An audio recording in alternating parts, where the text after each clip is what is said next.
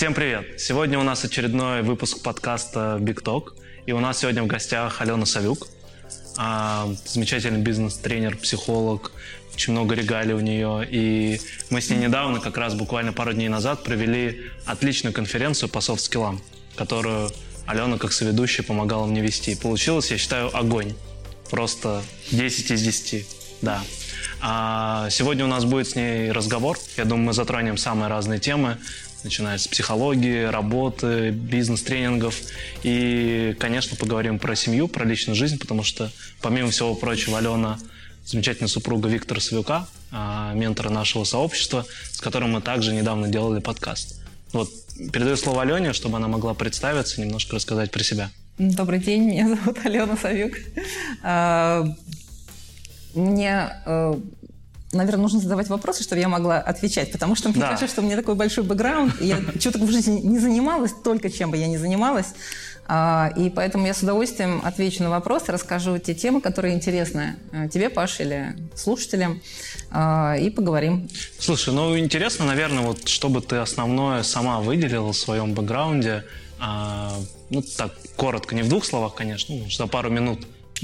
Чтобы я вообще выделила? Да, с кем ты себя идентифицировала или продолжаешь идентифицировать? Ты знаешь, ну вот есть просто люди, которые в силу своих э, психических процессов, поскольку это темперамент, идут вглубь угу. изучения чего бы то ни было, угу. и долго одним и тем же занимаются, то я скорее тот человек, который идет вширь, угу. как там в стишке у Агнии Барто и драм-кружок, кружок по фото, а еще мне петь охота, да?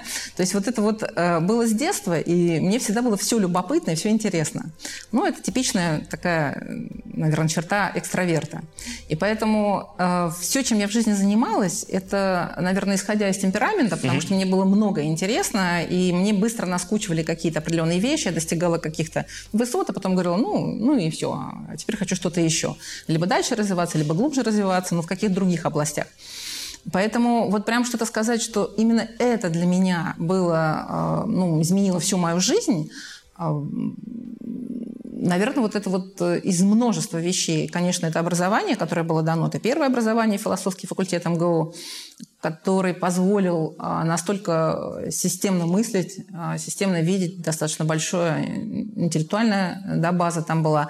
Потом, а, конечно, это психологический факультет. И, наверное, это режиссура кино, высший курс сценаристов-режиссеров, на который я уже поступила в достаточно зрелом возрасте, когда уже позволила себе а, иметь что-то большее, чем, а, чем ну, когда мечты такие начинают сбываться, когда ты себе позволяешь. До этого, а до этого ты как-то думаешь, ну ты, же, ну ты же не великий, ты же не Пикассо, ты же там не Эйзенштейн, ты же не можешь этого себе позволить. Наверное, вот три таких больших базовых образования, помимо множества другого всего, что, наверное, повлияло и на меня, и влияет до сих пор. Ну, то есть можно сказать, что ты много разных профессий попробовала? Да, да, да, много а разных профессий, много, да. Сколько это? Несколько десятков? Ну, мне кажется, что вот это вот много, очень много обучений, очень много курсов, очень много каких-то повышений квалификации, много, я даже не могу сказать. Я знаю, что у меня такой ящик есть, большая тубочка такая, лежат сертификаты за всю мою жизнь. Он уже не закрывает, он уже заперт, и я понимаю, что туда уже, уже нет расстояния, чтобы туда влезть. Туда бумажка какая-то вместилась. Поэтому те сертификаты, которые сейчас выдают, я либо уже их не беру, либо, либо уже там маме отдаю куда-то, похорони. Так что, да, ну, любопытство не порог. Ну окей, давай попробуем тогда, может быть, буквально короткую ретроспективу сделать. То есть ты училась на философском факультете. МГУ. И после этого а, какое у тебя было первое место работы, с чего ты начинала?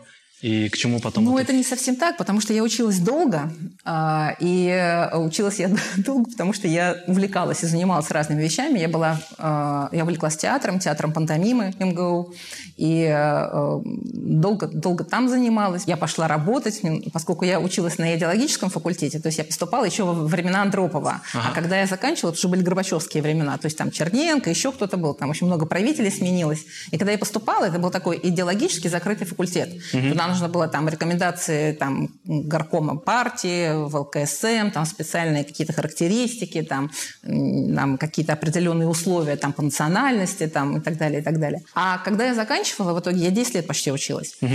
а, это уже был такой совершенно иной факультет, совершенно иные курсы, совершенно иные занятия. Я каждый раз доздавала, доздавала, у меня уже не было места в зачетке, мне прикрепляли какие-то листочки. Вот. Поэтому мне такой получился очень длительный этап. Я родила ребенка, вышла замуж, потом еще чем-то занималась. И когда я завершила, это был как раз процесс, я по профессии не работала. Ну как, у меня стоит преподаватель философии. Ну философ, философ, преподаватель философии. Именно по специальности я не работала никогда. Но вся та база, которую я получила, она, конечно, весь всю мою жизнь, на протяжении всей моей жизни, без нее просто невозможно, наверное. Да, интересно. Я как-то сам даже хотел добраться и поучиться на философском. Да. А, были курсы по философии сознания. Угу. У Васильева, если не ошибаюсь, есть такой там профессор. Ну, много профессоров. За то время, пока я да. училась, сменилось. Кто-то умер, кто-то новый пришел. Какие-то мои коллеги, с которыми я училась, мои друзья-студенты стали тоже преподавателями. Вот. Да, ну то есть я когда начинала, это был диалектический исторический материализм, кафедра научного атеизма, ну то есть все, все, все как полагается. Угу. Ну а сейчас, конечно, совсем другой факультет, там уже другие, другие, друг, другие вехи, другие истории. Да. Другому, наверное, учат. Да, я вот задумываюсь, даже вот мы с Виктором обсуждали ВМК, и тоже интересно, угу. вот ВМК, когда он учился, и вот да. современный или даже 10 лет назад, такие немножко разные вузы факультета. Да, совершенно разные. Но я до сих пор помню э, законы диалектики, угу. и мне кажется, что до сих пор я э, вижу их, так сказать, в жизни, в реалиях, и мне кажется, они работают. Ну вот, например, э, бытие определяет сознание. Вот просто вот, вот, вот точно совершенно так оно и есть. Или там количество переходит в качество. Вот, вот тоже, тоже, точно тоже так и есть. То есть все-таки что-то поменялось, но что-то осталось. Диалектика есть диалектика. Ну да, мне кажется, все современные даже какие-то бизнес-тренды – это хорошо забытое старое. Это точно, это точно. Там ничто не ново под луной.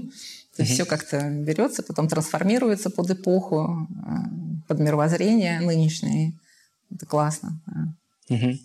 А, ну, с точки зрения рабочего опыта, если мне на самом деле я точно знаю, что ты очень крутая, но когда я пытаюсь себе э, как-то э, сложить картинку, у меня э, небольшой пробел, потому что я до конца не знаю все-таки, какой у тебя был бизнес, опыт э, рабочий. Вот здесь, если какими-то короткими вехами поделишься, mm-hmm. чтобы mm-hmm. тоже какая-то и у зрителей полноценная картинка сложилась. Да, ну хорошо. То есть вот на самом деле моя первая работа mm-hmm. была а, по-настоящему такой серьезной и большой. Это когда я работала клиническим психологом а, в 20-й городской клинической больнице в кризисном отделении. Mm-hmm как я вообще занялась психологией? Мне кажется, что в психологию вообще приходят люди, ну, точно не от крепкого духовного физического здоровья. Мне кажется, что все равно какие-то большие тараканы, маленькие тараканы у людей в голове есть, когда они приходят там, на психиатрию там, или на психологию. У меня, мне кажется, были не очень большие тараканы. Когда я заканчивала, сначала я заканчивала обычную психологию, вот, а когда ее заканчивала, то меня вызвали наши преподаватели и сказали, что Алёна, ты у нас самая здоровая. Так что, пожалуйста, тебе придется идти на клиническую психологию, помогать ну, серьезным вещам. Поэтому я еще потом дополнительно училась на клиническую психологию. Mm-hmm. Это такая большая, серьезная, целая, огромная веха тоже, потому что здесь нельзя не учиться, нельзя не знать, нельзя не понимать, потому что в твоих руках фактически, ну, ты, ты помогаешь врачу поставить диагноз. То есть mm-hmm. это, это, это, это болезнь или какая-то болезнь и так далее. То есть это и тестирование, и собеседование, и много всего. Поэтому вот э, моя первая работа, и меня взяли вот в такой серьезный центр, очень солидный и очень непростой. Mm-hmm. Так появилась моя первая работа. А ты долго проработала вот клиническим психологом? Я проработала пять лет э, Ого. клиническим психологом. И э, сейчас, конечно, э, если бы я знала все, все то, что я знаю сейчас, я бы, наверное, может быть, и не рискнула даже пять лет проработать, потому что ну, все, кто занимается дизайном человека или там генами ключами, то понимают, что вот есть открытые эмоциональные центры и закрытые эмоциональные центры. Поскольку мой центр открыт, то вот каждого своего пациента я проживала. То есть mm-hmm. я проживала его историю судьбы, его жизни, его вот все, что я с ним делала, там групповая ли это была динамика, групповые ли сессии или там индивидуальные. То есть мне э, вот я это переживала. Uh-huh. Переживала в такой степени, что я там ночами могла не спать. То есть я думала, как с ним проработать, а какой ему тест дать, а как его вытащить. И э, несмотря на то, что мы все подружились, у меня были прекрасные отношения с врачами, а, мне кажется, что они меня поддержали, когда я сказала, что мне пора уходить. Я защитила диссертацию, э, я очень много работала, у меня было много экспериментов, то есть это реальная была работа. И я, как сейчас помню, мы с Виктором ночью я его бужу, муж своего, и такая, он, я говорю, Вить, Вить, просыпайся. Он такой, что? Я говорю, ну подожди, ну проснулся. Ну, он говорю, ну сядь. Я такая сижу на кровати. Он так сел. Он говорит, я говорю, слушай, ну вот смотри, вы, вытяни вот так вот руки. Он так вытянул руки. Я говорю, вот смотришь, смотришь на руки? Он да, ну и что, ну, ну. Я говорю, ты боишься своих рук? Он, что? Немедленно спать, утром будем разбираться. Он говорит, значит так, я, я позвоню Вадиму, Вадим Гелот Вадим Моисеевич, наш э, заведующий ага. отделение, говорит, я скажу, все, все, это последняя точка. Вот. А почему? Ну нет, не то, что я прям совсем куку была, но с чем это было связано? Это было связано с тем, что у меня был пациент, а, который боялся своих рук. Я пыталась понять, собственно, а как можно бояться своих рук и что за этим стоит. Вот. Но мы потом, конечно, выяснили уже, что за этим стоит там, какие-то определенные вещи. Но вот, ну, вот, вот, вот, вот такая история, да. И после этого я перешла, я пошла преподавать а, в, на кафедру психологии бизнеса высшей школы психологии. И... А училась ты, кстати, в МГУ или... А, нет, нет, я училась как раз вот при Академии наук, да, ага. высшей, угу. высшей школы. И когда я уже туда пошла преподавать, э, там работать, я э, параллельно стала заниматься коучингом. Угу. И на одной из таких встреч по-моему, Марлен Аткинсон тогда приезжала, а, я познакомилась а, со своей будущей подругой и бизнес-тренером из компании э, CBSD. Это была одна американская тренинговая компания, а, которая работала в России. И они пригласили меня к себе на собеседование, я его прошла, и после этого стала уже работать бизнес-тренером. То есть угу. я полностью перешла из клинической психологии, скажем так, в бизнес-психологию. Угу. Интересно. Я правильно понимаю, что весь этот опыт и клиническая вся эта история помогла тебе быть, по сути, бизнес-тренером и бизнес-психологом? Ну, конечно, весь бэкграунд, то есть умение вот это системное мышление, угу. умение э, чувствовать человека, умение понимать человека, умение э, видеть потребности, безусловно, они помогли и в коучинге, быть хорошим коучем и качественным, очень достаточно быстро, и, конечно же, быть ну, хорошим бизнес-тренером. А расскажи чуть подробнее про опыт бизнес-тренерства вообще а с какими в основном задачами или типами тренингов там работали? Или это в основном индивидуально под клиента разрабатывалось? Это разные ситуации. То есть есть так называемые открытые тренинги, mm-hmm. когда приходят разные-разные компании, и ты э, проводишь... Ну, мое общее направление было это э, все, что связано с менеджментом. Mm-hmm. С управлением людьми, принятие решений, решение проблем, конфликт-менеджмент, стресс-менеджмент, коммуникации, переговоры. То есть вот такая вот тема, такое направление. И э, были открытые тренинги, на которые могли переходить 15, нас, до 16 человек могло быть, 15-16 человек из разных совершенно компаний, э, там средний менеджмент или там топ-менеджмент, то есть разные, да, даже специалисты, то есть пора, смотря кому, кого учили. Но в основном менеджмент, менеджменту учили, естественно, среднее звено для mm-hmm. того, чтобы сформировать кадры для, на будущее. Либо, конечно, это были компании на заказ, то есть когда ты работаешь в какой-то определенной компании, ты уже под них формируешь э, тренинг, то есть ты его кастомизируешь, называется, это когда ты приходишь в компанию, изучаешь, разговариваешь, спрашиваешь, интересуешься, записываешь проблемы, записываешь э, их э, а, так сказать, вербалику, с которой они имеют, то есть какие-то новые слова, а потом, а потом уже какие-то все кейсы, тренинг, э, какие-то тренинговые вещи, там, не знаю, там видео, кейсовые вещи, задачки, какие-то упражнения, ты уже под них кастомизируешь. Угу. И дальше уже делаешь кейс, ну, кейсы все непосредственно для них. Так я работала, например, с Касперскими. Ну, вот у меня был с ними договор. Угу. Несколько лет, э, ну, не знаю, десятки-десятки групп через меня прошли, э, совершенно разные. Угу. А там есть какой-то, не знаю, распространенный вариант вот открытого тренинга, что типично для разных групп? Угу. Или это постоянно всегда разные форматы? Нет, нет. То есть вот если есть э, открытые программы... А то... что такое открытая программа? Открытая программа – это вот, например, есть менеджмент. Угу. В этом менеджменте предполагается, значит, например, тренинг управления людьми, угу. тренинг наставничества, тренинг там, коммуникации и конфликты. И вот э, идет набор просто там по России, а, и любая компания может послать туда своего сотрудника. Угу. И вот так называемый этот открытый тренинг. А, Ты в течение трех все, дней я понял как, как бизнес-тренер угу. работаешь вот с этим составом. А вот если ты работаешь в какой-то определенной компании, то, конечно, это очень часто были командировки. Это не только у нас, условно, был большой офис свой, но это были огромные командировки, и это постоянно я моталась там, по России. Там, иногда э, все было настолько расписано, что я приходила там, к Виктору и говорила, слушай, говорю, нам нужно спланировать, а, там, например, там, в феврале, говорю, на следующий год отпуск. Ну, потому что э, тренеров настолько расписывают, они настолько востребованы, говорят, я что-то не понял, я вот тут вот директор компании, значит, я вот тут это не меня, это ты, значит, я под тебя должен свои отпуска расписывать.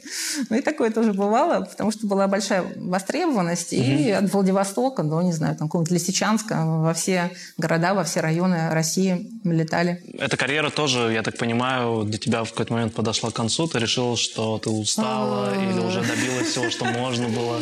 Для меня вот э, работа Э, бизнес-тренером и вообще сама компания, э, это был какой-то, ну, безумный мир открытий, и я была, вот, честно говоря, просто влюблена. Вот если вот, вот то есть у меня была страсть к этому. Uh-huh. У меня не было, наверное, такой страсти, у меня была большая привязанность, когда я работала клиническим психологом, очень высокая ответственность. Здесь это реально, здесь очень много творчества было, а, видимо, во мне оно кипело тогда еще, оно не проявилось.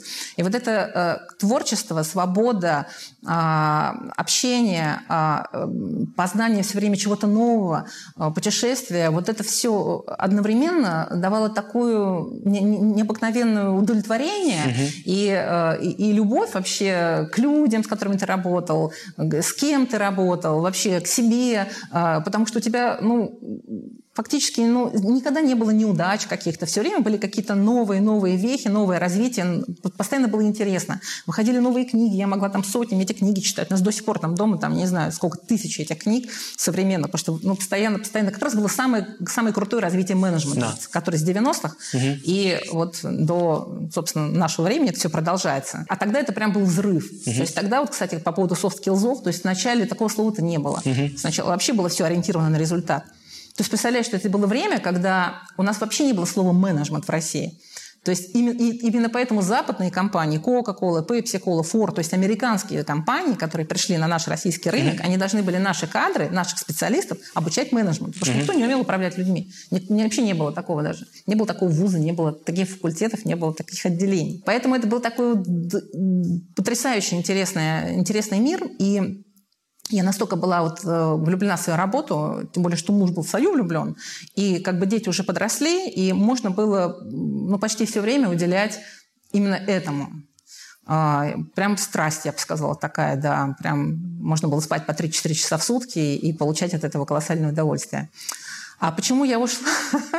ну, это была очень интересная тема. Во-первых, наступил кризис угу. в стране, и у нас была очень интересная история, но ее, в принципе, знают, я могу поэтому о ней рассказать. Денис Хоппел, это был наш американский совершенно чудеснейший президент, а, он и сейчас, слава богу, здравствует, просто он уже сейчас живет в Америке и, и не возглавляет нашу компанию. А, он тогда по матрице Уэлша а, сделал такую раскадровку о том, какие же, каково же оставить в компании, когда угу. надо было народ увольнять. И у нас было, у нас было много тренеров, и нам сделали, мы, мы каждый прошли эту матрицу, ну и вот там в верхней части матрицы есть там два графика квалификация и лояльность компании. То есть насколько ты качественный тренер, насколько ты лоялен компании и так далее. Ну и вот там где-то наверху оказались там 4, 5, 6 тренеров, которые вот были наверху. Я там была в том числе, в этом четырехугольничке. И было понятно, что я останусь. А, и, и все было бы хорошо. Но э, через два дня а, а мы дружили с семьями. Вот он вызвал меня к себе и сказал, Ален, ты знаешь, я вот тут подумал, а он был очень филинг. Ну, очень. Вот прям.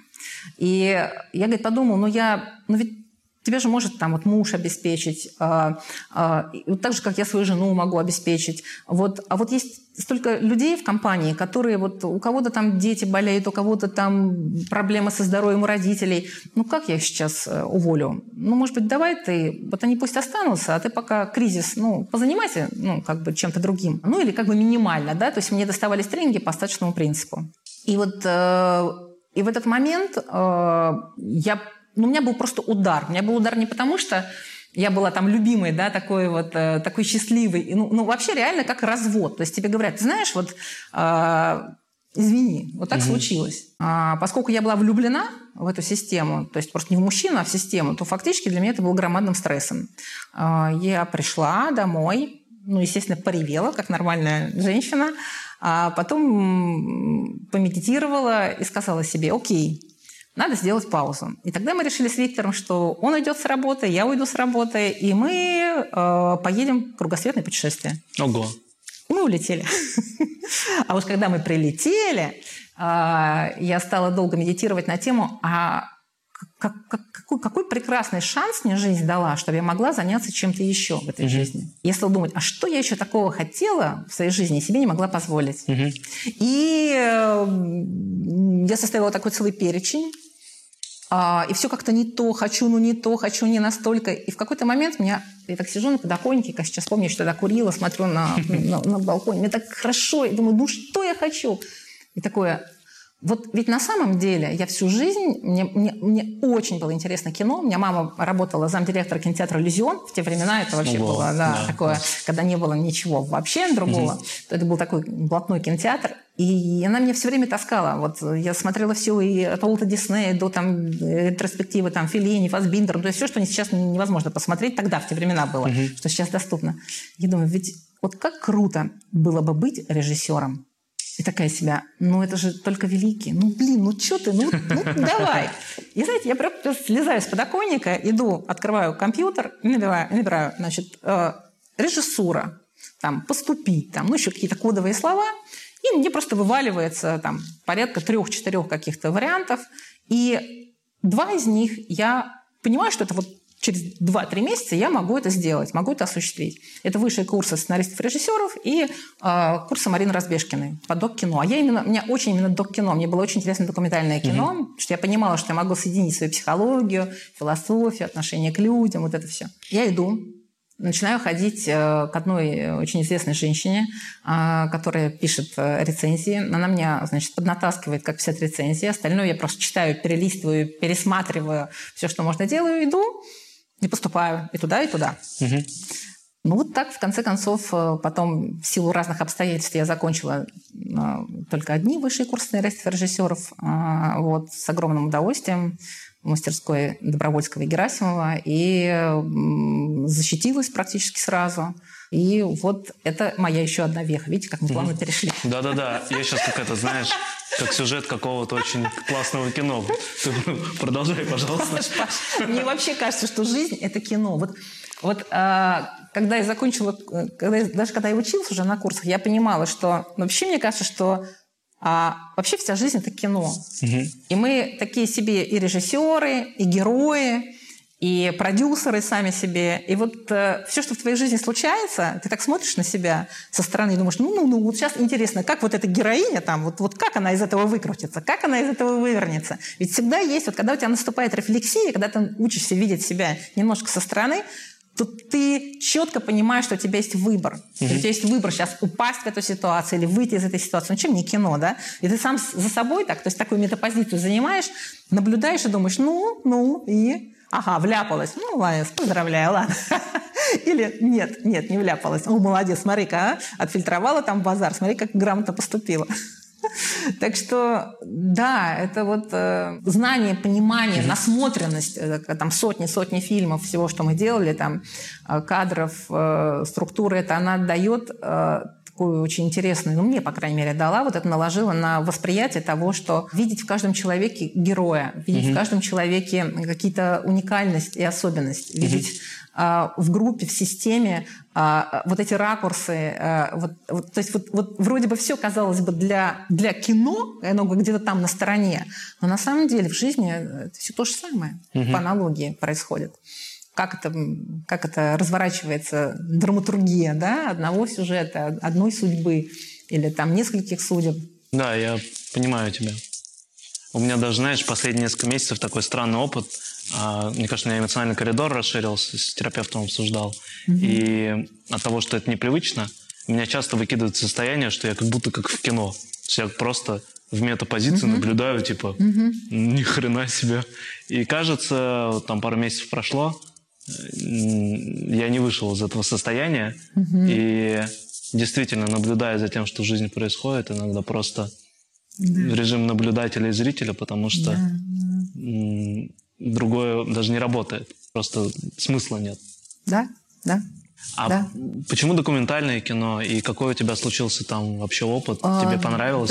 Да, ну документальное кино просто потому, что мне нравились, нравились живые люди, живые герои. Угу. Чтобы защититься, я помню, нужно было еще и снять игровой фильм, и это было довольно сложно, потому что я его снимала прям как беременность 9 месяцев.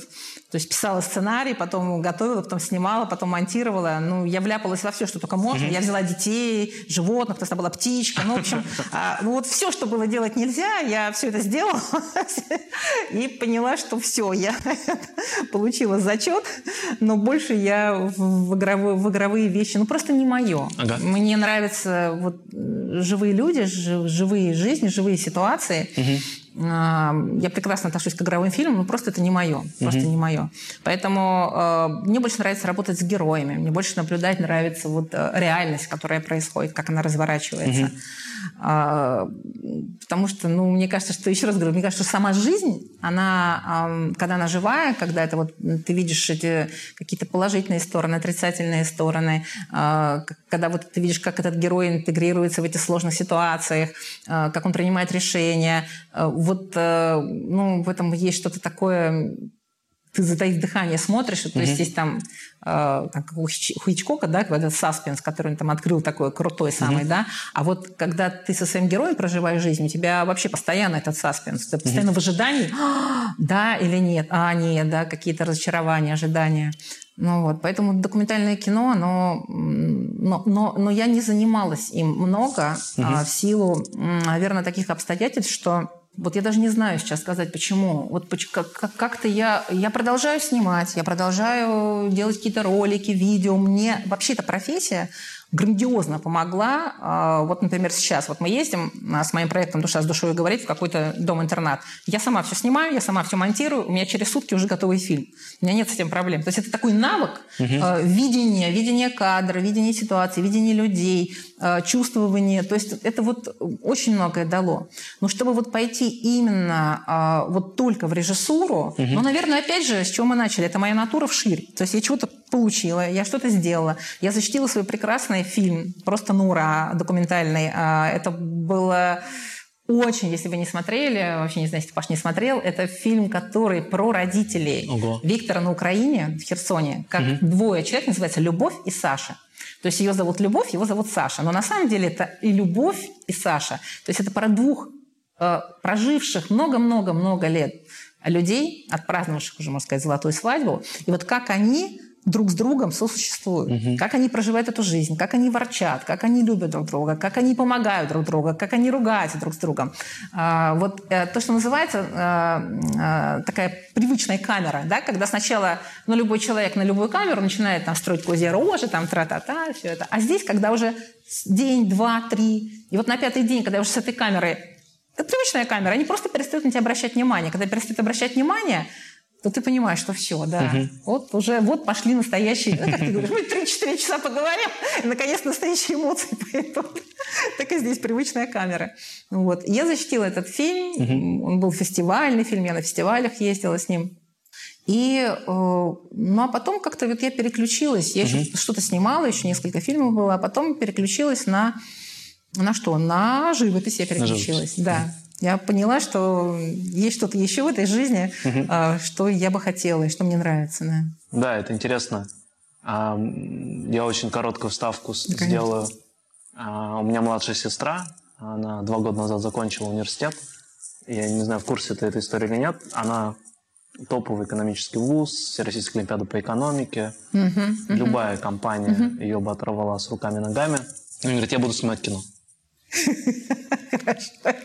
Правильно. Ну вот потому что творческая. Но женщины, мне кажется, вообще безумно творческие люди. У них вот эта вот возможность. Молодец, молодец. Да, ну как бы там, Google, McKinsey, все как бы ее ждали. Так именно это, видимо, и дало ей. Потому что, знаете, когда, например, ты проходишь собеседование ну, в творческий вуз, в том числе на режиссуру, совершенно точно тебе нужен огромный бэкграунд, который у тебя mm-hmm. есть. Либо жизненный опыт, либо психологический, да, и, и так далее. Ну, то есть что-то. А у нее, видимо, тоже есть свой собственный такой глубокий бэкграунд, который она прожила, который позволил ей уже даже в ее юном возрасте а, ей есть что сказать.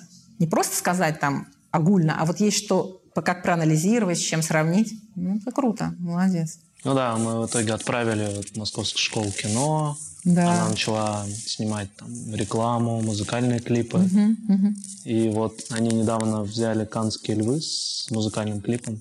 Год Вообще, назад, который снимали. Какая умница. Но она иногда жалуется, она говорит, все, кого они нанимают работу, она говорит, какие-то они раздолбаи. Как будто они не учились в топовых экономических вузах. Ну, конечно, они не учились там. Они учились где-то в других местах и шли вообще, ну, в общем, за чем-то другим.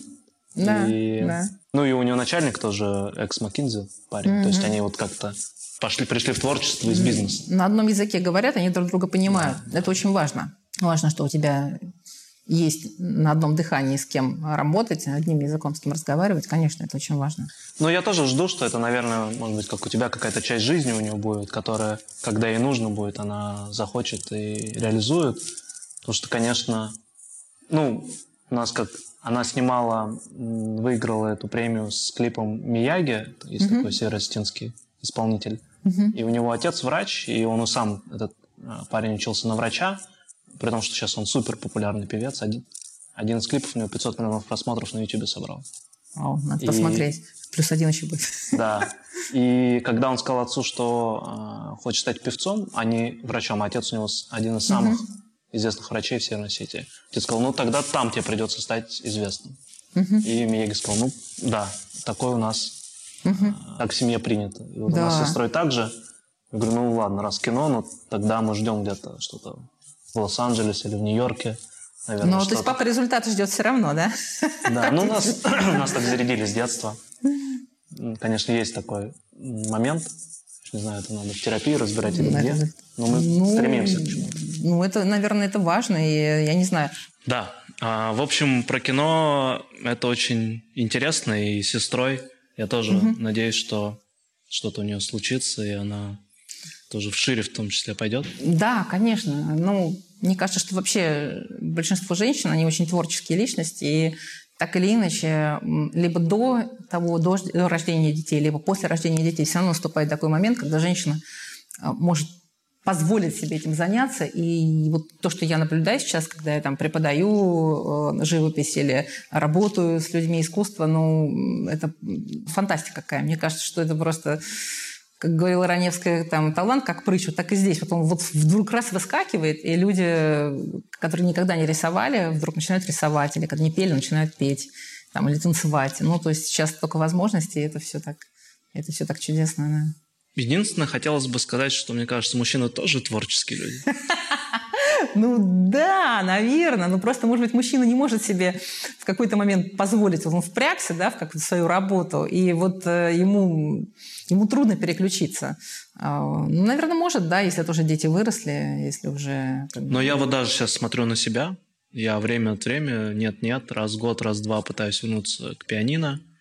Позапрошлом mm-hmm. году начал немножко петь. Ну, для меня стендап это формат тоже самовыражения, тоже uh-huh. творческий. Uh-huh. И я понимаю, что даже в работе элемент творчества важен. Конечно. И я сейчас не только про креативное придумывание решения, а именно про вот этот расширенный кругозор, когда я еще и могу uh-huh. другие какие-то виды uh-huh. деятельности делать. Я имею в виду, что это все влияет на работу, как мне кажется. Uh-huh. И поэтому я для себя, ну и в терапии тоже мы четко проговариваем с психологом, что важно прорабатывать свои блоки, в том числе через творчество, потому что я, когда смотрю на лист бумаги, надо что-то рисовать, как бы у меня паника. Паша, я... приходи ко мне. Мы прямо сейчас завершим, договоримся. Я тебе все, все сниму. Восточная живопись, она снимает все комплексы просто угу. полностью. Угу. Потому что она в этом смысле уникальна и удивительна. В ней нет дуальности, в ней нет плохого или хорошего, правильного или неправильного. А, и это вот совершенно по-другому. Угу. Кисть другая. То есть твой, твой ум ему не с чем сравнить, ты никогда этого не делал. Поэтому, mm-hmm. когда ты стоишь перед белым листом э, рисовой бумаги со специальной кистью, которая только в восточной живописи, и тушью, которую ты никогда не рисовал специальной, ты такой, ну, ты можешь только просто быть в растерянности. У тебя нет вот этих вот страхов, что у тебя там когда-то была тройка по рисованию, ты сейчас кружочек не проведешь ровно или еще что-то. И это все, и это вот, чем мне нравится восточная живопись, почему я так много занимаюсь и реабилитацией с людьми, это фактически арт-терапия, фактически умение позволить человеку снять комплексы и вступить вот в это свободное творческое мышление. Угу. Потому что на самом деле, ну, мы же понимаем, что все в нашей голове, все ограничения, да. вообще границ нет, их, их нет, и все мы едины. И вообще ты можешь все. Просто вопрос, твое это или не твое, но если ты чего-то хочешь, вот как я с режиссурой там, или с чем-то. Ты, ты, так, так же с рисованием. Если ты чего-то хочешь, то ты можешь себе позволить достичь очень довольно больших высот, просто потому что ты это хочешь. Если тебе это нужно, если это твое, Вселенная тебе даст для этого все. Очень хочется попробовать. Все, забили. Да. Проведу мастер-класс. Давайте сделаем мастер-класс. Э, там человек 12-14 соберем. Давай, давай. О, а давай сделаем благотворительный мастер-класс сделаем. Вообще легко.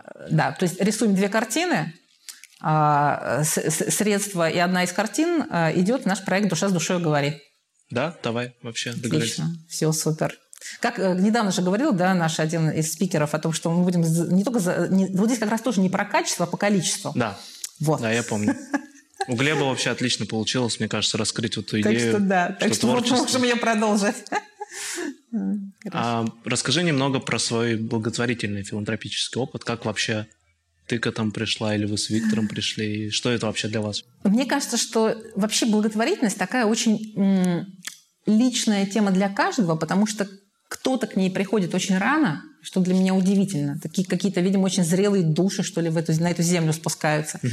То есть я, когда встречаю, не знаю, 18-20-летних э, людей, которые уже с такой осознанностью высокой готовы помогать другим, меня это потрясает, конечно. Потому что я гораздо... Я, наверное, помогать и стала рано. Как то рассказывала о том, что я встретила бабушку на улице во втором классе, решила ей помочь. Ну вот, и донести сумочку. А когда несла сумочку, бабушка сказала, еще там холодильник помой, а еще полы, а еще постирай. Вот, и я опоздала, опоздала к своей бабушке, которая меня ждала из школы во втором классе которая мне, значит, всыпала как следует. Э, и когда я сказала, да я же помогала другой бабушке, она всыпала мне еще раз за то, что я, я здесь устроила бардак, своей бабушке не помогать а другой бабушке помогаю.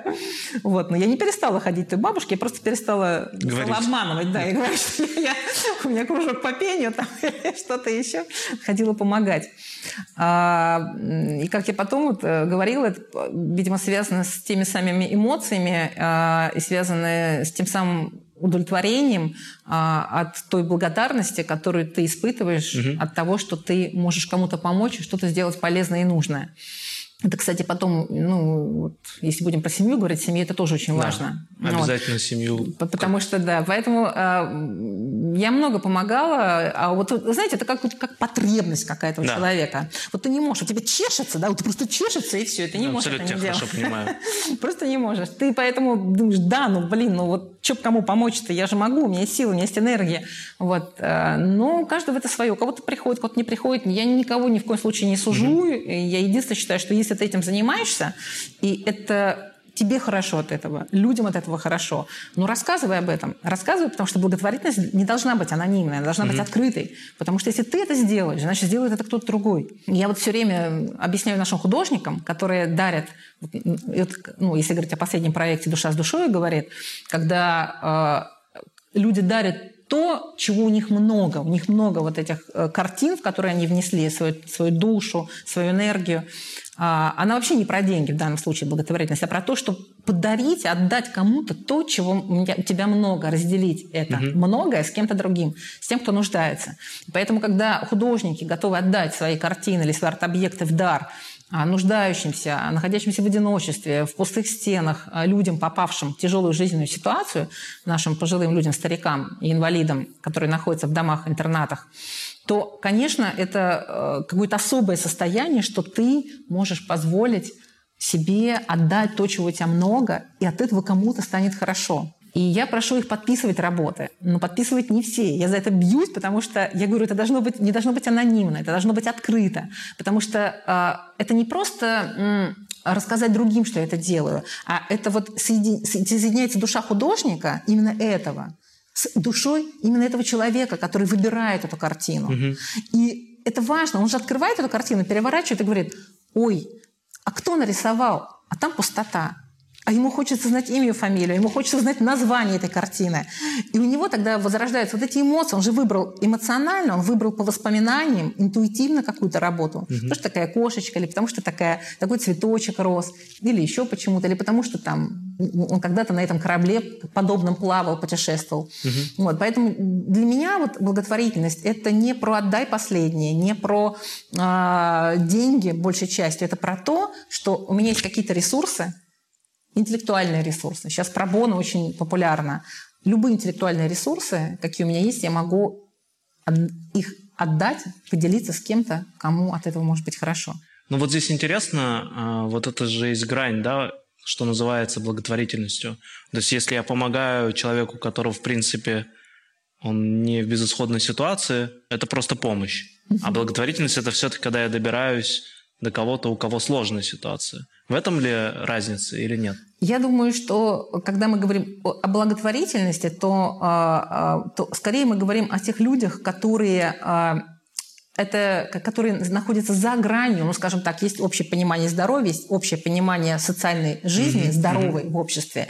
И если они, не, условно, социально не находятся вот в этом здравом состоянии, то, наверное, мы говорим о, об этих людях, mm-hmm. а, так или иначе. Потому что если ты помогаешь своему другу, а, то да. ты помогаешь, да, как бы это не благотворительность. Благотворительность – это все-таки когда ты помогаешь тем, кто не может сам себе помочь, или у них нет друзей, которые могли бы помочь им, да, или у них есть, но это не хватает для того, чтобы выйти на уровень здоровья, которым бы они хотели mm-hmm. бы быть.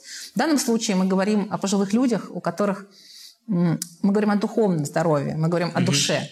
Потому что, вот представляешь, вот те мама, папа живые же, да, все, да. да? И вот а, они живут, у них есть в обычной жизни, у них есть э, семья, у них есть э, э, кем гордиться, с кем разговаривать. И самое главное, что у них есть выбор. Выбор, что себе купить, э, выбор, э, что кушать.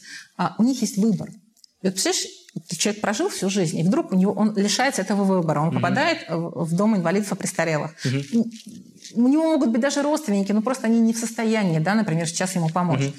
И он лишается выбора, он лишается свободы выбора. Он ест только то, что ему дают. Его одевается только в, в, то, что ему дают одевать. И вот наш проект «Душа с душой» говорит, он, во-первых, а, вот создан для того, чтобы часть души художника, которого, который готов и может поделиться этим своим богатством с тем, кто нуждается, отдать эту картину, это первое. А второе, mm эта картина, она он ее выбирает. То есть мы устраиваем такой вернисаж, когда приезжаем, угу. и мы даем ему, мы устраиваем фактически ему праздник. Он такой, и многие спрашивают, я что, правда могу это взять? Это, и вы не отнимете. А вот сейчас мы в Латвии, уже мы вышли за пределы э, страны, mm-hmm. и в Латвии сейчас тоже вместе сделали в этом домике а, нашу, на, наш вернисаж. Там люди европейские, они вообще спрашивали, да ладно, вы, небось, за аренду надо платить? Сколько в месяц стоит аренда э, картины, которые не будут висеть? То есть люди даже такие мысли задают, такие мысли им приходят, такие вопросы задают. То есть они не верят, они не понимают, что вот просто можно, может просто человек подарить, э, и ты можешь выбрать то, что тебе по душе. И еще тебе это повесит, и это бесплатно, это просто так. Да, я сейчас лучше понимаю, что это, по сути, в том числе твое психологическое образование позволяет людям создать такой опыт, так, чтобы они ну, получили что-то, да? Да, да. То есть это вот, когда я говорю про этот проект, например, говорю, это не просто украсить стены. Можно купить в магазине постеры, приехать и украсить стены. А именно цель а, в данной благотворительности, данного такого ну, духовного направления в том, чтобы вот есть люди, которых много чего-то, и они mm-hmm. готовы поделиться с теми, кто кого есть такая потребность. А поскольку наши зрители не искушенные, поэтому можем позволить э, картины и непрофессионалов да, привлекать, и просто людей, которые рисуют от души, И вдруг раз, и вот такое тепло создают. И, и вот наши художники, когда они видят, мы все это снимаем на видео, стараемся донести до них, кто выбрал их картину, где они. И они это и они чувствуют. Они иногда просто плачут. Они говорят, это вообще, это, ну все, вот моя жизнь сложилась. Mm-hmm. Вот я сделал кому-то хорошо, тепло, моя картина будет висеть. И, как я им иногда говорю, вы знаете, нас, может быть, не будет уже на этом свете, а ваши картины будут продолжать в комнатах быть, находить своих людей, которые будут с ними разговаривать, которых они будут согревать, как окошко в мир. Звучит потрясающе. Вот. Так что мне кажется, что благотворительность, она, она позволяет человеку себя по-другому чувствовать. Ну, угу. тот, кто вот, как, когда ты чем-то делишься, чего у тебя много, а, вот это в ответ, это чувство благодарности, оно прям тебя настолько согревает, настолько у него частота высокая, что ты прям чувствуешь огромное удовлетворение. Да, я вот сейчас, наверное, лучше для себя понял, но это вот то, что мы на конференции называли импакт, да, угу. когда я оказываю влияние. Да. И очевидно, что если ты помогаешь людям, которые в сложной ситуации находятся, угу. им, ну, там меньше базы, и можно что-то да. дать, и они да. уже будут счастливы, это уже будет ценно. Да. И находя вот это вот какой-то матч между теми, у кого есть, и тем, кому это очень нужно, угу создается большой импакт. Да, и создается, это да. и вдохновляет, я думаю, того, кто производит это да. благо. Да. Потому что вот помоги нашим этим э, фаундерам, они тебе спасибо не скажут. Ну, да, потому что когда ты что-то делаешь, и ты видишь оттуда благодарность, тебе хочется сделать еще. И потому что ну, мы так устроены, нам приятно и мы вот испытывать чувство благодарности, потому что ну, по, по своей частоте высоких вибраций оно как чувство любви. Угу. И поэтому нам от этого хорошо. И мы готовы еще этим делиться. Поэтому, на самом деле, когда если человек приходит в благотворительность, он уже вот, вот точно оттуда не уходит. Потому что это действительно какая-то небольшая потребность такая возникает, такая хорошая, хорошая потребность а, отдавать, хорошая потребность помогать. Потому что, ну, это опять же в том случае, если у тебя этого много. И поэтому неважно, если у тебя есть много денег, ты можешь поделиться деньгами. Если у тебя есть много энергии и знаний, но человек, который сам не наполнен, у которого у самого не хватает чего-то, то, конечно, такие люди и не приходят, и не нужно. Нужно самому сначала быть чем-то наполненным для того, чтобы потом с кем-то это разделить и угу. получить от этого удовольствие. Мне кажется, очень хорошо тебя понимаю. Мы какой-то такой похожий продукт делаем внутри сообщества. Мы да. пытаемся людям создать какой-то положительный опыт, да. И когда он случается, это не про деньги. Мы просто сами от этого да. огромное удовольствие получаем. Да, да. Я э, вообще была потрясена, когда сначала Виктор да, с вами работал в вашем сообществе, и когда он мне стал рассказывать, я подумала, боже, ну вообще, как Паша умудряется, э, от хорошего слова умудряется, да, э, вот э, видеть, э, ну, не психолог же, да, ты, но видеть в людях вот те самые качества, которые позволяют в этом сообществе а, чувствовать себя легко, тепло и ну, не бойся этого слова «любимо», потому что вот а, ты чувствуешь эту любовь, ты чувствуешь это принятие. А когда это есть, то люди и научаются быстро, и готовы делиться быстро. То есть ты создаешь такую атмосферу, а, готовишь ее, а, в которой вот эти, эти связи, микросвязи, макросвязи, они они э, мгновенно происходят, и это происходит очень аккуратно, очень приятно, и это замечательно, мне очень нравится. Именно поэтому, когда э, ты мне сказал, что могу ли я стать спикером, я подумала, ну, что буду сидеть, давайте что-нибудь еще хорошее сделаем, да? А давайте еще сделаем интересный формат, да, этого, а давайте там промодерируем, ну, что уже, все равно. То есть тебе хочется помогать, хочется делиться этим. Да, ты знаешь, я при этом ну, не знаю, лично сам очень скромно стараюсь к этому относиться.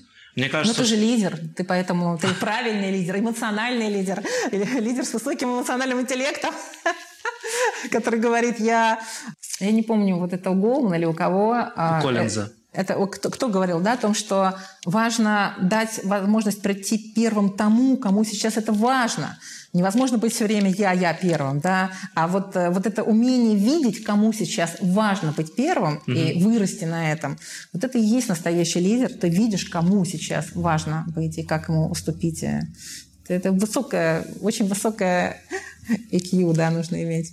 Ну, в общем, я к чему? Мне кажется, что сейчас огромный тренд, ну и вот интересно твое мнение тоже услышать, к психологии, к осознанности, к терапии, ко всем практикам. И мне кажется, что люди повально сейчас этим увлекаются, угу. и просто, возможно, то, что у меня получилось сделать, какими-то смыслами замкнуть их в одной точке.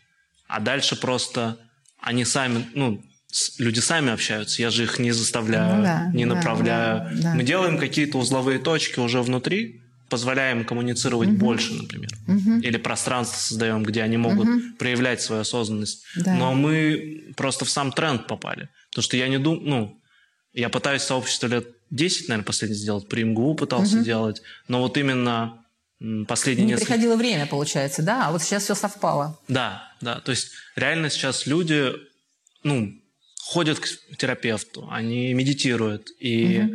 конечно, с таким материалом лепи, лепи, что хочешь. Ну, то есть... Да, э, да. Надо быть очень бездарным, чтобы из такого материала не слепить что-то хорошее.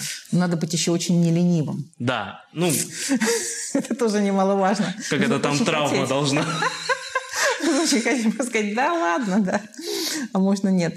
А, я восхищена и потрясена вообще вашим поколением, ну, можно могу так сказать, да, своими детьми, там, вами, mm-hmm. тем, что э, вы по-другому работаете с точки зрения осознанности, психологии, психотерапии. В наши времена слово какой психотерапия? Психолог. То есть это типа?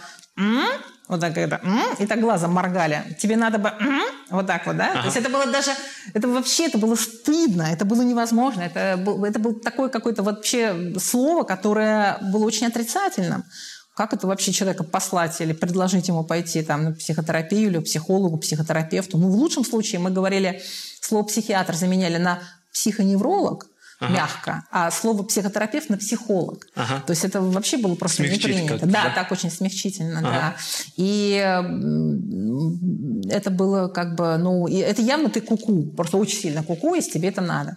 А вообще, ну, о чем вы говорите? Там, ну, все, все нормально, все хорошо, все все хорошо. Ну, во-первых, наверное, времена были другие. Я иногда думаю, что вот эти кулуары кухонные и в коммунальных квартирах, это тоже была своеобразная да.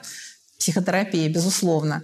Сейчас, когда э, мы все больше разрознены. Вот это вот, конечно, меня очень напрягает, пугает, и я вот, ну, то, что мир таким становится. Но, тем не менее, наверное, зато э, идет развитие в то, что люди больше занимаются собой, да. больше прорабатывают, больше уходят в это. Мы, с одной стороны, смеемся, но вот в компании у меня работает сейчас 7 человек, и я им сказал, что мы вам возмещаем психотерапевта угу. затрат. Да. То есть мы ничего больше не возмещаем, и зарплаты у нас не очень высокие. Ну, ну кто-то смеется, что типа да. просто они тебя выгорают, наверное, ты им доплачиваешь. Да. И вот мы на днях взяли девочку с психвака вышки, на третий курс она пришла, то есть угу. такая бодрая. И я говорю, вот мы возмещаем психолога. Ну, что-то она посмеялась. А сегодня у нас анбординг был, я говорю, угу. ну, наверное, надо пройти, чтобы ты испытательный срок прошел, который, я не знаю, можем хоть угу. день его сделать, ну, как-то, чтобы... Да, да, да, да. Я говорю, а вы что, не пошутили? Я говорю, нет. И у нее просто ну, это не то, что... Угу. То есть она и так уже очень хотела у нас работать, а тут мы просто... Вот, а, вот. Да, и вот эти ребята в 20, 21 год, и они мечтают о том, чтобы у них была качественная терапия. Да. Я себя в 21 год, чтобы я так думал, вообще не представляю. Да, ну вот говорю, все, все как бы раньше, раньше, раньше это да. приходит. И это здорово, это здорово, потому что, ну, раньше, когда это там у них буржуазное, там у них там буржуазное игрище со своими, своими психотерапевтами, психоаналитиками. А, я не склонна, если говорить о том, в каких техниках я работала. Я, конечно, была в тех условиях, когда я работала в основном в краткосрочной психотерапии. Угу. Поэтому у меня такая интегративная краткосрочная психотерапия, рассчитанная на то, чтобы вытащить человека из кризисного состояния угу. и потом его поддерживать. Угу. И большей частью, ну, почему я потом и в коучинг пошла легко, и мне было это просто интересно, потому что я а, даю, вытаскиваю, даю ресурс, и дальше уже человек с этим ресурсом фактически сам выравнивается и выходит. Я как раз не за там, годовые какие-то вещи, да. но иногда это и, и такие вещи нужны. Тут просто нужно понимать. При таком теперь изобилии э, психотерапевтических техник, направлений, это тоже можно заблудиться. Да. Здесь тоже должна быть какая-то культура э, осознавать, а что же мне нужно. Угу. Это как софт-скиллзами мы говорили, а какие мне-то нужны софт-скиллзы в данной моей профессии или там как, как то есть какой-то чекап нужно делать внутренний, чтобы понимать, куда тебе двигаться. Чтобы, во-первых, все-таки эти денежные ресурсы не маленькие тратить, и временные. А, поэтому здесь тоже нужно искать. И это, слава богу, сейчас большая ниша и детских психологов, и возрастных психологов, и это, это, это здорово. Да, я поддерживаю. У меня подруга делает сервис по подбору психологов, они как раз да. целую методологию Спирау разработали, и э, как раз вот их тоже задача угу. правильного тебе направления подобрать. Потому что да, для меня да. психоаналитическая терапия это лучший опыт, потому что там можно думать, рассуждать. Да. Кто-то любит конкретику. Раз, да. два, три, да. дай мне план, да. хочу результат. Да, да. У меня другой склад ума, а мне там когнитивка, наверное, не так сильно подошла бы. Угу. Ну, то есть это хорошо, что люди могут выбирать, главное, что они задумываются об этом. Конечно, это очень важно. Это очень важно, а, и это просто крайне необходимо, потому что это поможет, во-первых, мне кажется, это очень сильно важно, прежде чем ты строишь свои семейные отношения, вот, так сказать, прийти к ним без тараканов в голове или как, хотя бы с минимальными, да, подлечными, там ножки подкрученные, усики там за, за, заверченные, но то, чтобы тебя как-то вот ты понимала и осознавала, что если они у тебя есть, то ты хотя бы знал, что они у тебя есть, если ты от них не избавился. А, потому что это просто сильно облегчит твою семейную жизнь в дальнейшем, а, это сто процентов. Угу. Поэтому здорово, что сейчас так это омолодилось, и люди просто осознают и понимают, что это, ну, что это нужно, что это важно. Да, я думаю, мы здесь плавно подходим к теме отношений. И а, я, наверное, даже не с вопросов, а как-то, знаешь, мне хочется, ну, какой-то болью, что ли, поделиться. Ну, то есть вот... А, у меня сегодня был очень забавный пост в Фейсбуке. Я говорю, а можете плюсиком в комментах написать, кто развелся? И два плюсика, кто еще с детьми. И у меня там пошло полотно комментов. Но я потом уже... Uh-huh. Мне просто интересно было статистику собрать, но когда их уже стало много, за, там, за 50, я написал, ну давайте сделаем дейтинг для разведенных. А, и вот там, я думаю, люди должны начнут знакомиться. Но это повальная история. Я думаю, ты знаешь статистику России в браках. 55 или 60 процентов разводов. Причем я где-то видел в какие-то периоды в каких-то регионах браков столько же, сколько разводов. Вот, может быть, там uh-huh, квартал, uh-huh, 100 тысяч браков, в этот же квартал 100 тысяч разводов. То есть uh-huh. это не... Ну, в каких-то регионах даже все разводятся. Так получается. Да, да. И я Виктор еще говорил, когда мы с ним обсуждали семью, я говорю, что как бы ваш пример это как в стартапах тот, кто до миллиарда добежал, таких немного. Это правда. И это больше, как знаешь, исключение из правил. Ну, ошибка выжившего. Да, да, да. Я, я согласна. Я согласна, что действительно даже среди наших э, друзей, знакомых, ну, ну, единицы. Просто вот, наверное, только две семьи знаю из 20. Вот у меня, наверное, такая же статистика. То есть из тех браков, которые вижу, там больше ну, угу. 80 лет, ну, это как раз вот мое поколение. Да, я 20 да, лет женился. Ну, один на сто, наверное, те, кто реально не просто живут в браке, но еще и как-то угу. счастливы в этом угу. состоянии. И это, ну, для меня загадка. Для меня кажется, что проще быть одному или, по крайней мере, ну, в каком-то безысходном намерении, что это должно или может случиться. Ну, просто нет готовности. Нет, ну как потребность, она все равно возникает. Потребность, потребность строить всегда. отношения, потребность продолжения да. рода, потребность э, э, быть э, в том социуме, микросоциуме, в котором ты можешь доверять, ты можешь быть своим, ты можешь отдавать, ты можешь получать, но от этого, ну, наверное, все так или иначе к этому приходят, просто кто-то раньше. Это тоже очень много зависит от твоих корней, а, собственно, какие они у тебя, как у тебя родители были или нет в разводе, как ты жил. Именно поэтому, мне кажется, что прежде чем вступать в отношения, нужно точно пройти психотерапию там, или психолога для того, чтобы пока ты а, не...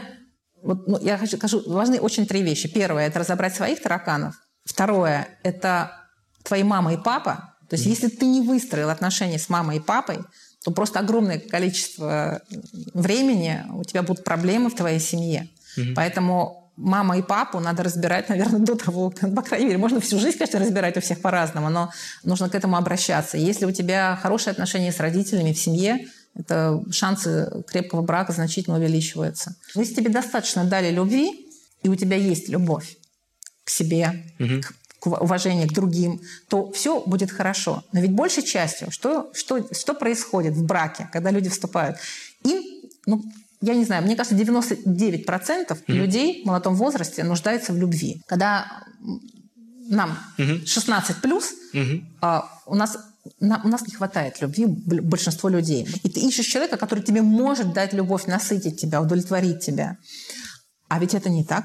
Ну, потому что, чтобы, а, чтобы получить любовь, нужно а, ее точно так же кому-то отдать эту любовь, а значит, нужно ее иметь. А если у тебя потребность любви, и ты, и ты не наполнен этой любовью, то тебе очень сложно кому-то ее отдать. Тебе нужно самому сначала наесться, насытиться, и только потом кому-то эту любовь отдавать. Ты можешь быть неудачен в чем-то другом с точки зрения hard skills, да, но с точки зрения внутренней, внутренней готовности, наполненности, а, принимать другого человека – любить другого человека, даже если тебе кажется, что что-то у него не так, терпеть его какие-то недостатки, находить общее решение. Для этого нужно очень много сил, нужно много э, внутренних ресурсов. Вот слово благодарность – это вообще, мне кажется, основа жизни. Угу. Основа жизни вообще любовь и благодарность. Вот э, это, по-моему, доказано и квантовой физикой, и всем, чем можно. А есть же такие опыты. А, японец, доктор один японский ставил, а, не помню сейчас, как его имя, фамилия, он делал эксперименты с водой. Это было, по-моему, а, да, вот с водой. С водой, да. Как, как, как вибрации воды реагируют и на что. Ну, а представьте, что мы люди наполненные, да, на сколько процентов жидкости. Так вот, его эксперименты с водой, они были совершенно чумовые. Я потом пришлю тебе фамилию. А, что он делал? Он, а, ну, а, один из известных, mm-hmm. там его, у него очень много было различных совершенно опытов. Он взял, он взял рис, налил наполовину стакана воды, положил туда рис. И было три стакана воды. Первый стакан воды, он говорил «спасибо», «спасибо». Ну, и там сколько-то это длилось, там, например, месяц, я уже сейчас не помню. Второму, второму стакану он говорил «ты дурак». Ну, в своем, естественно, японском. «Ты дурак, ты дурак. А третий просто игнорировал. И что произошло через некоторое время? Поскольку вода реагирует, то там, где он говорил «спасибо» и «благодарю», то вот этот то, то там началось бурление, цветение, там э, рис стал, э, там пошли био, биохимические нормальные процессы. Там, где он говорил «ты дурак», там все почернело и засохло, а там, где он, говорил, а где не обращал внимания, все покрылось плесенью. Но это вот один из примеров. И вот он, изучая воду, изучая, как музыка влияет на воду, какие слова, то есть наша энергетика, то, что я говорю, мы недавно с вами говорили, да, на растения влияет, то, что я делаю, то, что я чувствую, как я все это, это влияет даже на воду. Даже вот на эти примеры. Представляете, как в жизни как мы друг на друга влияем. Если я утром встаю с благодарностью, с любовью, с ощущением благодарности к родителям, с благодарностью к тому всему, что я имею, к своим друзьям, если я прошу, благодарю Вселенную, то это, это вот такие вибрации, которые дают мне цветение, дают мне здоровье, дают мне жизнь и любовь. В семье Должно быть такое правило, не знаю, там, не ложиться спать, если ты поссорился, пока ты не помирился. Ну, потому что нельзя с этим негативом. Ты разрушаешь здоровье, ты разрушаешь отношения. То есть умение любить и благодарить твоего близкого человека и быть с ним не в зависимых отношениях, да. Страсть – это ведь не любовь, да, которая mm-hmm. потом. Потом остается такая тихая, глубокая любовь в жизни, которая mm-hmm. позволяет тебе жить. И ты должен это осознавать. Ну вот смотри, дай мне руку. Дай руку. Вот смотри, я, и вот, вот, вот а, как происходит? Вот если ты берешь, как, как происходит, когда зависимые отношения mm-hmm. или когда у тебя страсть, ты вот mm-hmm. так живешь. Mm-hmm. То есть я тебя держу. И смотри, вот мы можем с тобой еще бороться, мы можем с тобой что-то делать. Или мы очень сильно друг друга любим, или мы пытаемся друг от друга оторваться, а не можем, потому что я тебя не отпускаю, или не отпускаешь ты меня. Угу. Вот это страсть, да, это страсть, это зависимость. Угу. А если мы вот так руки поставим с тобой, угу. и дальше а, я чувствую тебя, ты чувствуешь меня, ты можешь ко мне, я могу к тебе. Угу. Мы можем даже с тобой разойтись на время, потом снова сойтись, потому что мы чувствуем, угу. уважаем, одновременно можем гораздо больше сделать, гораздо больше силы, больше энергии остается. Вот это любовь, которая позволяет жить долго. Долго. Ощущение, контакт, позволение разойтись, сойтись. Mm-hmm. А когда вот это... вот... Очень интересная тема про любовь. И вроде при этом, знаешь, как бы на теоретическом уровне все понятно. Да, так. да, да, да. Да, а на практике, конечно, ну, я про себя, если, или вот про наблюдение за людьми рядом – мне кажется, так много людей живут какой-то стратегии саморазрушения. Ну, то есть, как бы, они такие, да, там как бы все понятно, все хорошо, но нет, как бы мне подавай проблем. И как бы проблемы к ним приходят. Ну, а, это еще а, одна такая странная штука в жизни, что мы, пока мы не настрадаемся, мы не выходим на какой-то другой уровень. И это страдание, оно тоже вот, как, как мы говорили, прочешется, но это тоже вот такое что-то зуд какой-то внутри, mm. который ты понимаешь, что тебе нужно еще немножечко больнее сделать. Еще, да. еще, Часть... еще. И вот сейчас это произойдет, и наконец-то я получу этот инсайт и выйду на, на что-то, на, на, нечто, на нечто другое. Mm-hmm. И это действительно так люди, э, мне кажется, что люди, которые не страдали, а сразу родились осознанными, ну это я вообще не знаю, но это, ну, это аватары, если не боги. У меня так получилось в жизни, мне пришлось очень много страдать в детстве, потому что любящие меня родители, у меня была и мама, и папа, и бабушка, они почему-то решили, что мне надо отдать в интернат.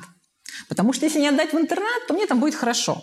Я помню это состояние, мне, по-моему, я в классе третьем была, и э, у всех, а еще там же очень много детей в этих интернатах, из детдомов и так далее. И вот, э, вот вши, у всех стали вши. У меня были большие длинные волосы, вот такие вот прям спелой пшеницы, красивые. И вот, значит, у всех вши, и у меня тоже находят вши. И мне говорят, все, сейчас тебя будут брить. Такие волосы, все. Я, я, я до сих пор помню все. Вот я помню запах, я помню, где это было, около какого окна я плакала. Я начинаю рыдать. Я рыдаю так отчаянно. Ко мне подходит уборщица, обнимает меня вот с этой вонючей тряпкой, которая намыла полы, и говорит, плачь, деточка, плачь, плачь. Только через страдания Бог почует и найдет решение. И вот, значит, она уходит, меня забирают в этот бокс, там отводили специальный. И женщина, которая там значит, собиралась меня брить на лысо, она смотрит на меня и говорит, ну ладно, давай попробую сейчас. И вот, значит, наберет какую-то, не знаю, ужасно вонючую мазь и мажет мои волосы и говорит, ну если завтра не пройдут, тогда обрею. И эта мазь срабатывает.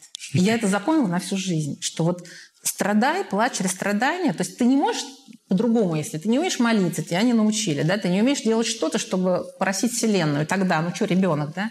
Но ты настолько просишь в этот момент, тебе настолько больно, что что-то там происходит, какой-то connection, ты получаешь какой-то урок, и что-то дальше меняется. Вот это все потом дает возможность тебе искать угу. пути выхода из этих сложных ситуаций угу. в жизни, каких-то эзотерических, метафизических или там каких-то других вселенских вариантах, вопросах. Поэтому так часто люди действительно нужно иногда дойти до точки. Другое дело, что вот я работала с суицидальными пациентами. Конечно, это просто риск для жизни очень часто, даже mm-hmm. если это демонстративный суицид.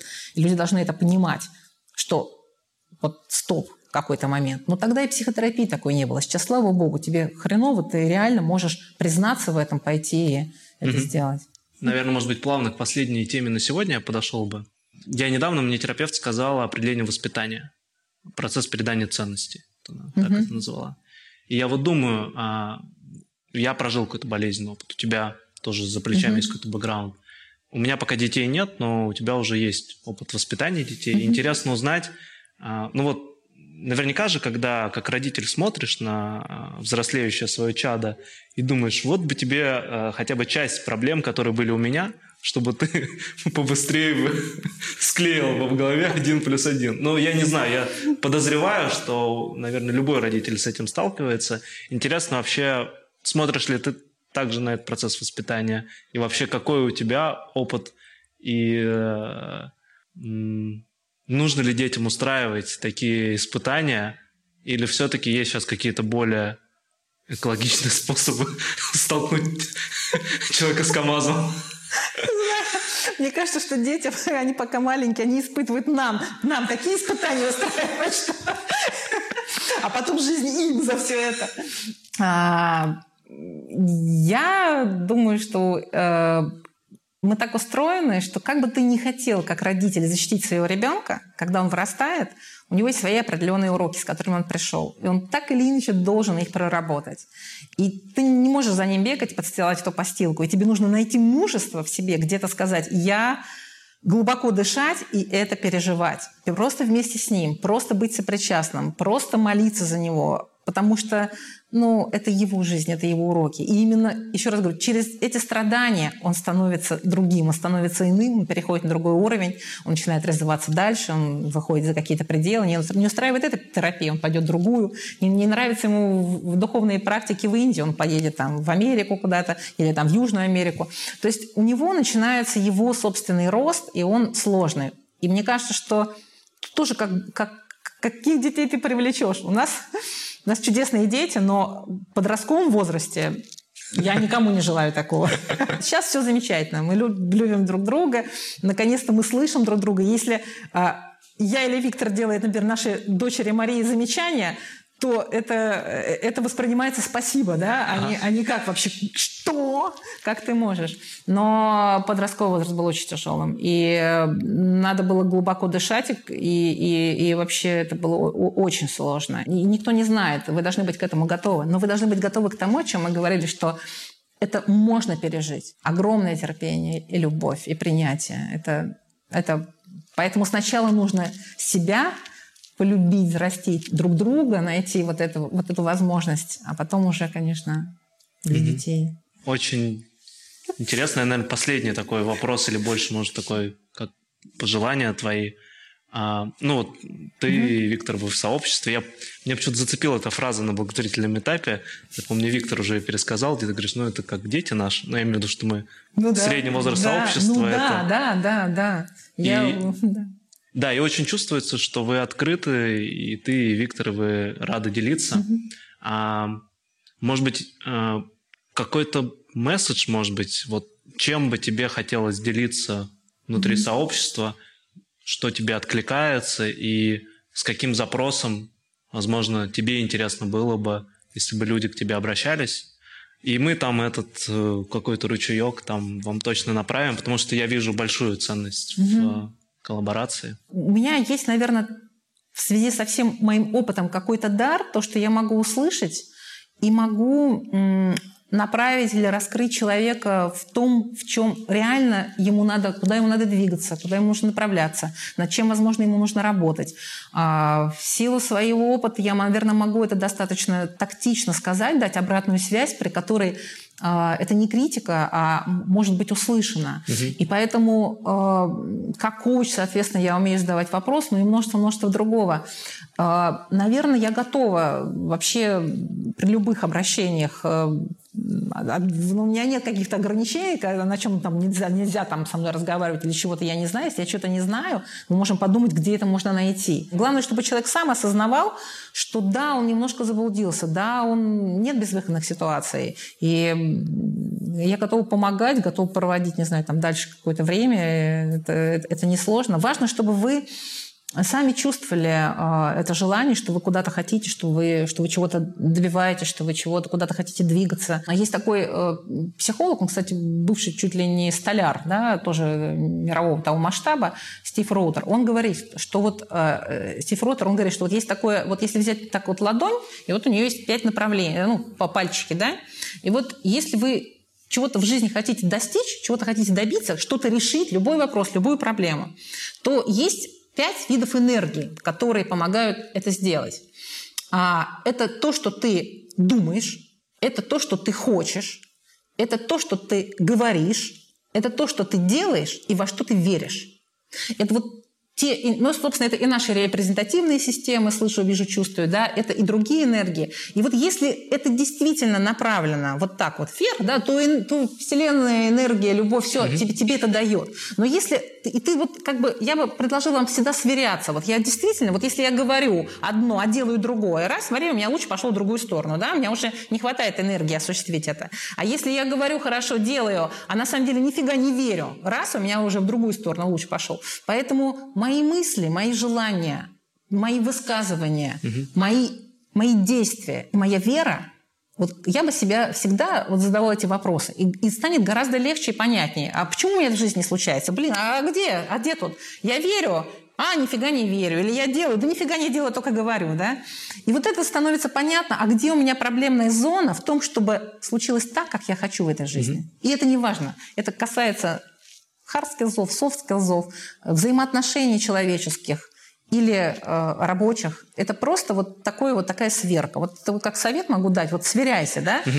Это вот сейчас у меня... Если что-то не получается, значит, точно что-то здесь не так. Энергии не хватает, тебя Вселенная не поддерживает. Вот. А так всегда обращайтесь, я всегда рада. Да, ты знаешь, мне кажется, я прям лучше для себя сформулировал. У меня вот есть это, как это, чуйка на матч, когда вот надо с кем-то познакомить или что-то. Вот сейчас после последних твоих угу. слов я лучше знаю, что для себя услышал. Может быть, ты поправишь меня. ну вот что как-то вот так гармонизировать человека и направлять, ну то есть как бы у тебя же опыт и угу. от суицидников до, условно, там, Касперского. Угу. Ну, да. И при этом я держу в голове, что там ты сейчас в том числе филантропией занимаешься, есть вот этот вот импакт история. И я думаю, что у нас в сообществе есть фаундеры, которые не только не столько ради денег что-то делают, а сколько вот у них тоже есть запрос на угу. какое-то изменение мира в лучшую сторону, ну, угу. без, без этих, без спасения, а вот как-то угу. вот именно. Да-да-да. И, без фанатизма. Да, да. Взрослая какая-то позиция. Угу. И я думаю, что у них точно есть что гармонизировать.